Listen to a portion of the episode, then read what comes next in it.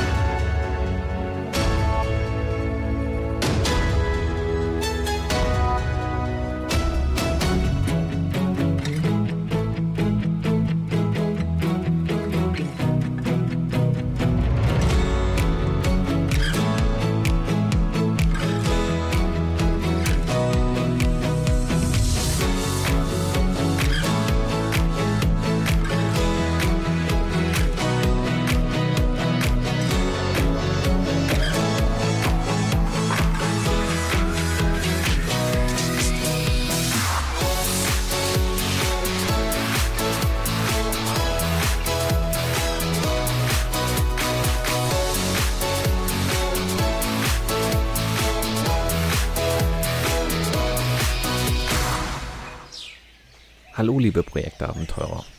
Das Führen von Experten und Spezialisten gilt als besondere Herausforderung. Denn bei aller fachlicher Brillanz gelten sie oft nicht gerade als Teamplayer. Die Bandbreite reicht vom eigenbrötlerischen Einzelgänger bis hin zum arroganten Großkotz. Gleichzeitig hängt die Qualität der Projektergebnisse oft entscheidend von der Zusammenarbeit im Team ab. Du bist gespannt darauf, wie man eher autark agierende Menschen zur Zusammenarbeit bewegt dann lehn dich zurück und lass dich inspirieren von der 72. Folge meines Projekt Safari Podcasts.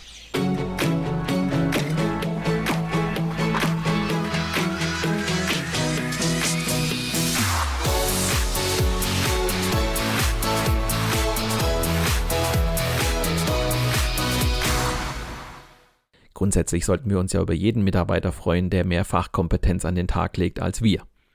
Diese Menschen stellen schließlich eine Bereicherung für unser Team dar. Sie machen es erfolgreicher. Und davon profitieren am Ende ja auch wir selbst in unserer Rolle als Projektleiter. Zu Beginn der Sendung schauen wir uns deshalb zunächst noch einmal an, was es mit den verschiedenen Rollen des Projektmanagers und der Fachexperten auf sich hat. Im weiteren Verlauf der Sendung möchte ich euch zunächst zeigen, was man besser nicht macht, wenn man es mit absoluten Fachexperten zu tun hat. Anschließend schauen wir uns die wichtigsten Erfolgsfaktoren an, um Spezialisten und Experten im Team gut zu führen. Und wie viele meiner Sendungen endet auch diese Folge mit den wichtigsten Survival-Tipps, dieses Mal zur Arbeit mit Spezialisten und Fachexperten. Doch beginnen wir zunächst mit einer immer wiederkehrenden Diskussion. Ist es besser, wenn ein Projektmanager oder ein Fachexperte das Projekt leitet? Früher galten Projektmanager als Fachexperten, die ein technisches Problem zu lösen hatten. Und wenn das alleine nicht ging, dann bekamen sie ein Projektteam, das ihnen dabei helfen sollte. In vielen Unternehmen ist das heute noch so. Da ist der Projektleiter auch derjenige, der die meiste Ahnung hat. Das Erste, was wir uns bewusst machen müssen, ist, dass diese zwei Rollen, Projektmanager und Fachexperte, sich nicht ausschließen. Du kannst gleichzeitig ein Projektmanager und ein Fachexperte sein. In vielen Unternehmen ist das oft der Fall, insbesondere in kleineren Projekten. Also müsste die Frage eigentlich lauten, ist es wichtig, dass ein Projektmanager detailliertes Fachwissen hat oder ist das eigentlich gar nicht nötig, um Projekte erfolgreich zu führen? Hey, Moment mal, darum geht's doch heute gar nicht. Was ist eigentlich, wenn unser Team schlauer ist als wir? Wenn also nicht wir die Ahnung haben, sondern unsere Teammitglieder. Früher oder später passiert das jedem guten Projektleiter. Wir sollen Mitarbeiter führen, die fachlich schlicht mehr auf dem Kasten haben als wir selbst. Als Fachexperte haben alle auf uns gehört aber in einer solchen Konstellation gelangen wir plötzlich an unsere Grenzen. Da entsteht für manchen Frust. Aber warum haben manche ProjektleiterInnen Schwierigkeiten, es zu akzeptieren, wenn Mitarbeiter sie auf ihrem Fachgebiet überflügeln? Ganz einfach. Wer in die Rolle des Projektleiters oder der Projektleiterin aufsteigt, gilt gemeinhin als Experte und hat die Konkurrenten übertroffen. Darum sind viele ProjektleiterInnen der Überzeugung, dass dieser Zustand zwangsläufig der Status quo bleiben sollte. Doch das ist Blödsinn. Wir können schließlich nicht auf jedem Gebiet allwissend sein, sondern, wenn es hochkommt, nur auf unserem eigenen. Doch als Projektleiter kann sich unser Aufgabenfeld je nach Projekt ganz schnell ändern.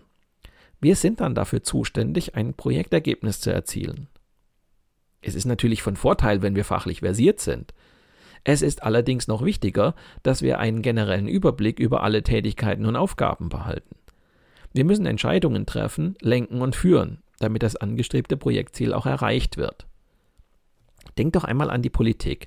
Viele Minister wechseln im Laufe ihrer politischen Karriere das Ministerium. Dabei sind sie selten Fachleute in ihrem Ministerium. Dafür haben sie entsprechende Experten im Team, die sie beraten sollen. Die Minister sind für die politischen Entscheidungen zuständig und tragen die Verantwortung für das, was in ihrem Ministerium geschieht. Konzentriert euch also auf eure Führungsaufgaben und freut euch über jeden qualifizierten Mitarbeiter, der euch dabei hilft, euer Projekt erfolgreich abzuschließen. Nachdem wir das geklärt haben, lasst uns nun einen Blick auf einige No-Gos im Umgang mit Spezialisten und Experten werfen. Stell dir mal vor, du wärst der absolute Experte im Brotbacken. Du backst die besten Brote der Welt. Vollkornbrote, Roggenmischbrote oder Weißbrote. Kein Brot, das du noch nicht gebacken hast. Und deine KollegInnen sind Experten im Backen von Brötchen, Croissants und süßen Teilchen. Außerdem gibt es noch SpezialistInnen für Blechkuchen, Obstkuchen und Torten. Angenommen, euer Bach-Experten-Team bekommt einen neuen Teamleiter. Einen Grillmeister, der keine Ahnung von Holzöfen, Steinöfen oder Dampfkammern hat, sondern bisher nur seinen Smoker kennt. Ne? Was würdest du denken? Vermutlich so etwas wie, oh Gott, das kann ja heiter werden. Oder was will der denn hier? der weiß auch gar nicht, was wir machen. Oder habt ihr keinen besseren gefunden? Jemand mit wenigstens ein bisschen Ahnung? Dein Bug-Experten-Team wird dem Grillmeister vermutlich mit einer Mischung aus skeptischem Abwarten und offener Ablehnung begegnen. Okay, jetzt drehen wir den Spieß mal um. Mal angenommen, ihr seid der Grillmeister, der gerade ein Bug-Experten-Team übernimmt. Ihr seid befördert worden, weil ihr in eurer bisherigen Tätigkeit als Grillmeister eine gute Leistung gezeigt habt. Da in vielen Firmen die einzige Belohnung für gute Leistung die Beförderung zur Führungskraft ist, hat man also nach einem Team gesucht, das man euch geben kann. Natürlich wäre es schön gewesen, euch ein Grillteam anzuvertrauen, aber es war gerade keines frei. Also hat man euch das Bug-Experten-Team anvertraut. Die brauchten gerade einen neuen Teamleiter, weil sich der alte Teamleiter in den Ruhestand verabschiedet hat. Na, wie fühlt sich das an? Vermutlich nicht besonders gut. Jetzt weiß ich, dass jedes meiner Worte erst einmal auf die Goldwaage gelegt wird. Außerdem ist das jetzt ein vermintes Gelände, das jede Menge Fettnäpfchen für mich bereithält. In dieser Situation gibt es zwei wesentliche No-Gos, also Dinge, die ich mir als neuer Teamleiter in meinem Bug-Experten-Team unbedingt verkneifen sollte. Mikromanagement und Desinteresse. Vor allem machtorientierte Projekt- und Teamleiter neigen zu einem gewissen Mikromanagement. Sie wollen dem Team vom ersten Tag an zeigen, wer hier der Chef oder die Chefin ist. Da werden nicht nur Entscheidungsspielräume der Mitarbeiter beschnitten, sondern auch Entscheidungen getroffen, auch wenn man selbst keine Ahnung von der Sache hat. Solche Projekt- und Teamleiter handeln oft bewusst gegen die Empfehlungen ihrer Spezialisten und Experten im Team um ihre Machtposition zu beweisen. Gleichzeitig neigen sie dazu, eigene Fehler ihren Experten in die Schuhe zu schieben. Mit dem Halbwissen aus den ersten Tagen und Wochen beginnt dann das Mikromanagement. Das heißt, die Projekt- und Teamleiter erklären ihren Spezialisten und Experten, wie sie künftig arbeiten sollen, um noch bessere Ergebnisse zu erzielen. Wir sind uns sicher einig, dass das in einer absoluten Katastrophe endet. Das Schlimme am Mikromanagement ist, dass das Bug-Experten-Team in der ersten Zeit tatsächlich bessere Ergebnisse erzielt als zuvor. Aber nur, weil die Bug-Experten ihrem neuen Chef beweisen wollen, was sie drauf haben.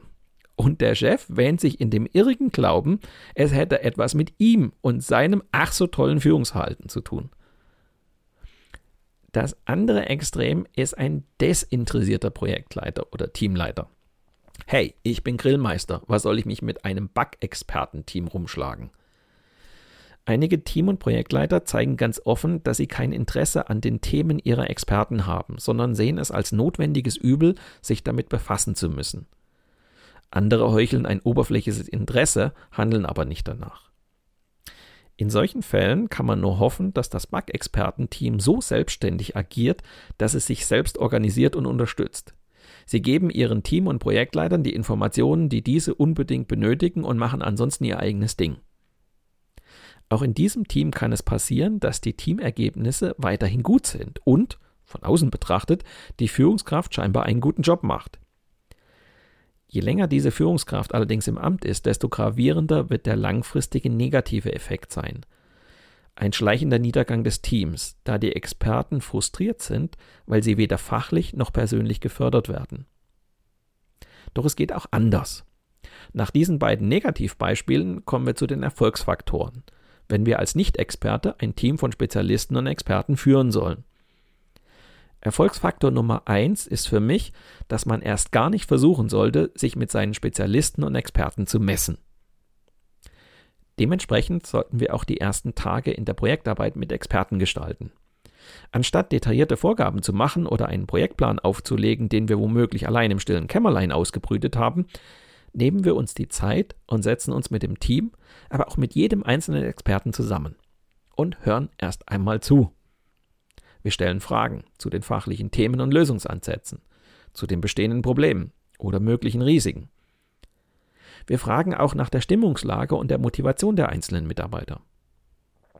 Eine Frage sollte uns dabei besonders wichtig sein. Was kann ich tun, damit du, lieber Experte oder lieber Expertin, optimal arbeiten kannst? Vielleicht braucht unser ITler einen schnelleren Rechner oder unsere Teamassistenz einen vernünftig ausgestatteten Arbeitsplatz. Ein Mitarbeiter wäre vielleicht glücklich, wenn er am Freitagnachmittag früher nach Hause gehen könnte, um die Kinder aus dem Kindergarten abzuholen. Ein anderer Mitarbeiter möchte gerne stärker ins Projekt involviert werden, weil er zurzeit noch Kapazität hat und ungern als Springer eingesetzt werden möchte. Wir hören gut zu, geben teilweise umgehend konkrete Antworten und versprechen ansonsten, uns darum zu kümmern. Selbst wenn wir am Ende nicht jeden Wunsch erfüllen können, so haben wir zumindest ein Zeichen gesetzt. Das wäre schon mal ein guter Anfang. Aber spätestens nach einigen Wochen fühlen euch eure Spezialisten und Experten auf den Zahn. Dann kommen sie mit Problemen um die Ecke und erwarten von euch eine Lösung. Das ist dann die echte Bewährungsprobe für euch, denn eure Spezialisten und Experten sind entsprechend skeptisch, wenn sie zu euch kommen Sie wissen ja, dass ihr leider keine wirkliche Ahnung von der Materie habt. Wie wollt ihr da weiterhelfen? Hey, und Sie haben ja auch recht. Ihr habt ja tatsächlich nicht wirklich Ahnung davon, jedenfalls nicht mehr als eure Experten.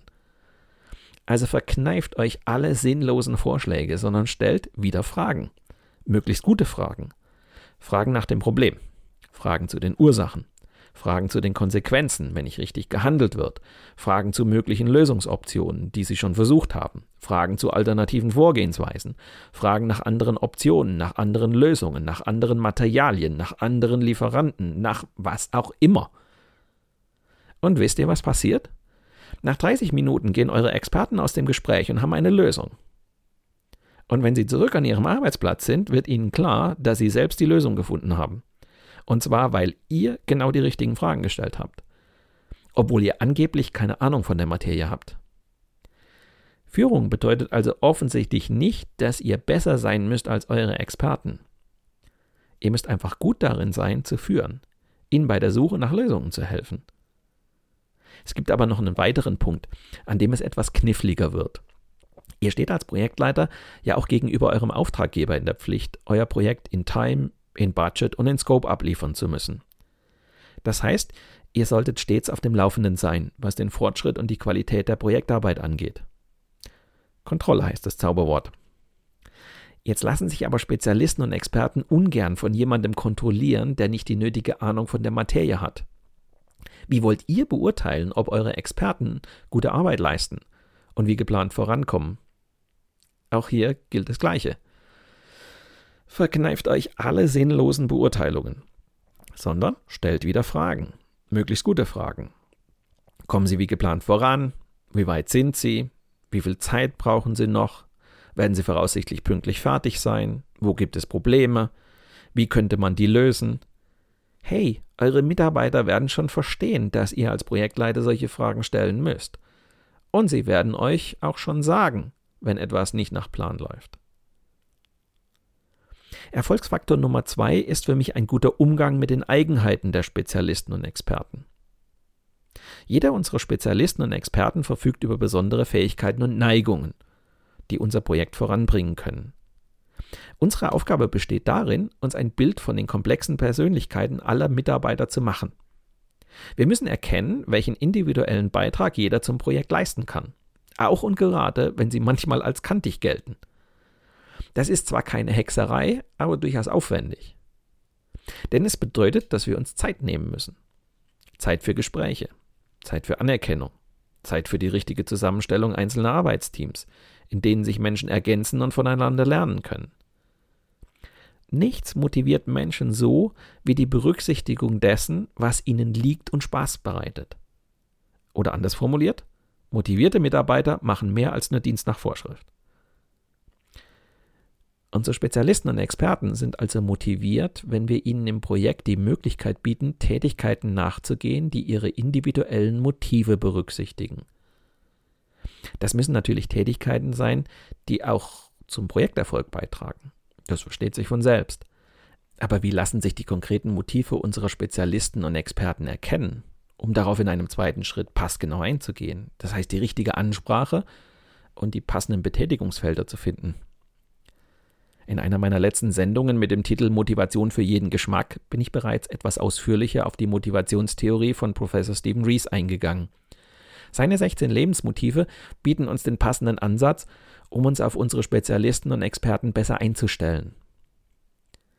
Wenn wir uns etwas intensiver mit den Lebensmotiven befassen, wie ich das oft in meinen Seminaren tue, dann können wir die individuellen Motivausprägungen unserer Spezialisten und Experten in Gesprächen erschließen, zumindest ansatzweise.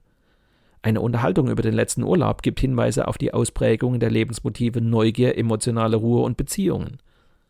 Oder die Frage nach dem Kontakt zu den anderen Kollegen zielt auf die Lebensmotive Beziehungen und Unabhängigkeit ab. Darüber hinaus kann auch eine Beobachtung des Mitarbeiters Aufschluss über seine Lebensmotivausprägungen liefern. Auf welche Weise und über welche Themen redet ein Mitarbeiter mit seinen Kollegen? Welche bevorzugten Tätigkeiten übt er aus? Wie exakt plant er seine Arbeit? Trifft er gern und schnell Entscheidungen? Oder holt er erst die Meinung anderer ein und wägt genau ab? Arbeitet er sich schnell und bereitwillig in neue Gebiete ein oder bleibt er lieber beim Alten? Erfolgsfaktor Nummer drei ist für mich, aus einer Gruppe von Spezialisten und Experten ein gut funktionierendes Team zu formen. Der Projekterfolg eines Expertenteams hängt entscheidend davon ab, wie sich die Zusammenarbeit im Team entwickelt. Nur, eine Ansammlung von Einzelkämpfern macht noch längst kein High-Performance-Team aus.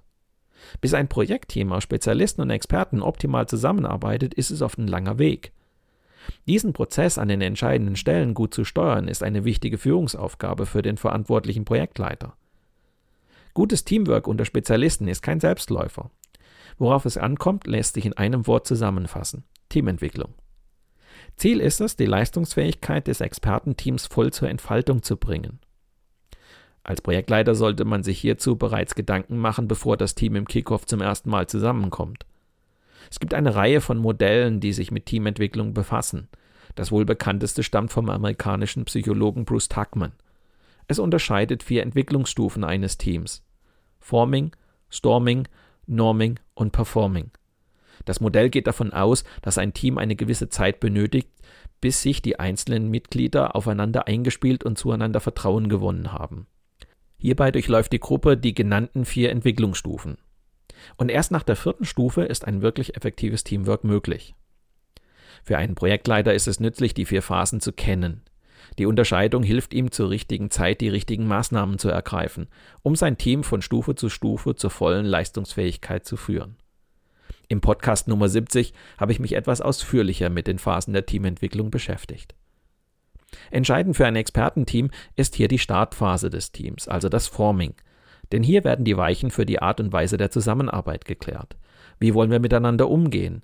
Was ist für uns verbindlich? Wie treffen wir Entscheidungen? Wie gehen wir mit Konflikten um? Hier sind wir als Vorbild gefragt und gesucht. Wir sollten Nähe zwischen den Menschen herstellen, von denen vielleicht der ein oder andere eher auf Abstand geeicht ist. Wir brauchen den Mut, Spannungen und Widersprüche nicht unter den Teppich zu kehren, sondern klar zur Sprache zu bringen. Auch im besten Team wird es hin und wieder zu Nachlässigkeiten oder sogar Fehlverhalten kommen. Ihr könnt natürlich Kritikgespräche führen. Die sind aber gerade mit Spezialisten und Experten oft eher unangenehm, weil sie den Konflikt nicht selten anheizen, statt die Situation zu lösen. Ganz schnell kommt womöglich das Argument, dass man sich von euch gar nichts sagen lassen muss. Wie wäre es, wenn ihr das Team selber förderliches und hinderliches Verhalten reflektieren lasst? Führt von Anfang an eine regelmäßige Manöverkritik ein. Ihr könnt beispielsweise jedes Projektmeeting mit drei Standardfragen beginnen. Erstens, was lief zuletzt gut? Was hat uns geholfen, zu guten Ergebnissen zu kommen? Zweitens, was lief zuletzt weniger gut? Was hat uns bei der Arbeit behindert? Und drittens, was können wir künftig anders oder besser machen? Das könnt ihr weitgehend unkommentiert lassen. Lobt vor allem jene Teammitglieder, die das Team vorangebracht haben. Zu den Störern braucht ihr wahrscheinlich gar nichts zu sagen. Ihnen ist das Feedback durch die Kollegen häufig peinlich genug. Zum Abschluss der heutigen Sendung noch einige Survival-Tipps. Denke daran, du solltest dich inhaltlich nicht mit deinen Spezialisten und Experten messen, sondern dich darauf konzentrieren, eine gute Führungskraft zu sein. Gewinne ein klares Bild von den Eigenheiten deiner Spezialisten und Experten. Suche gezielt nach Wegen, diese für den gemeinsamen Projekterfolg zu nutzen. Lasse deine Spezialisten und Experten selbstbestimmt arbeiten. Lasse es zu, dass sie sich die Arbeit selbst einteilen und individuell für ihren Arbeitsbereich überlegen, was zu tun ist. Schenke deinen Spezialisten und Experten genug Vertrauen und die Freiheit, selbst über ihre Vorgehensweise zu entscheiden. Zu viel Kontrolle wirkt auf qualifiziertes Personal demotivierend. Fordere deine Spezialisten und Experten heraus, lege die Messlatte hoch und sorge dafür, dass deine Mitarbeiter stets nach verbesserten Projektergebnissen streben. Stelle dein eigenes Ego hinten an und gestehe deinen Spezialisten und Experten zu, in Präsentationen ihre eigenen Ergebnisse selber vorzustellen und auch die Lorbeeren dafür zu ernten. Gerade junge Projektleiter und neue Teamleiter denken zu Beginn ihrer Laufbahn, dass sie ihrem Team beweisen müssen, dass sie die Führungsrolle verdient haben und besser sein müssen als ihre Teammitglieder. Das ist eine ziemlich ungesunde Einstellung.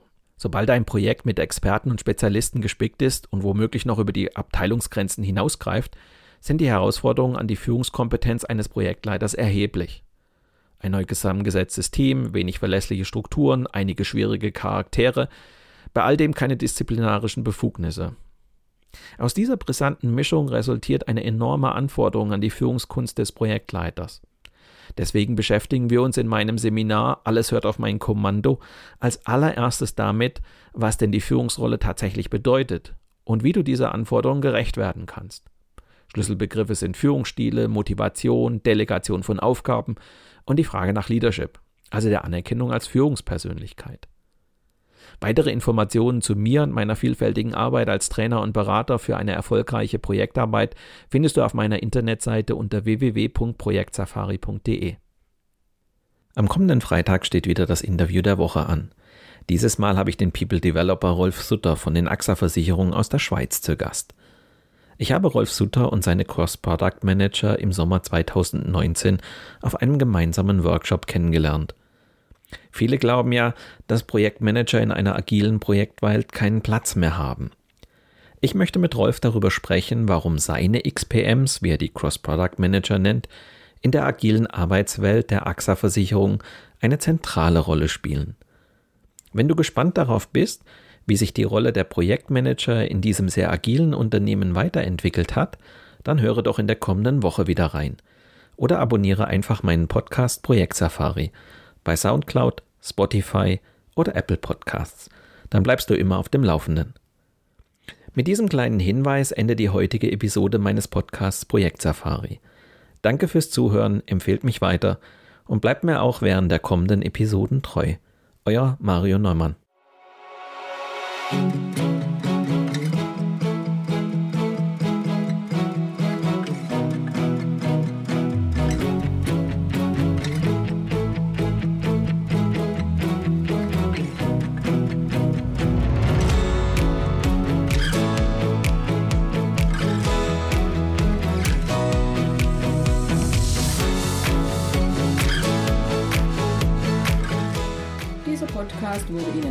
Präsentiert von Mario Neumann.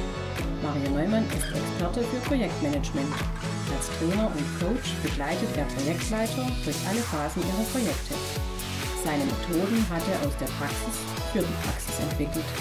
Effektiv, leicht verständlich und sofort anwendbar.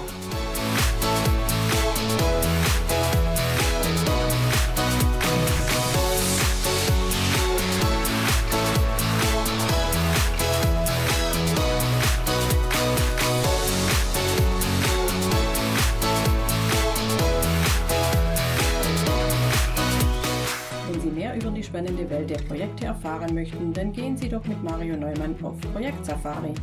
Sein gleichnamiges Buch zeigt, wie Sie die abenteuerliche Reise durchs Projekt vorbereiten, Hürden überwinden und nie das Ziel aus dem Blick verlieren. Tipps für den Ernstfall, Erlebnisse erfahrener Projektleiter und theoretische Hintergründe fügen sich zu einem völlig neuartigen Handbuch für Projektmanager. So wird jedes Projekt aufregend und inspirierend wie eine Safari.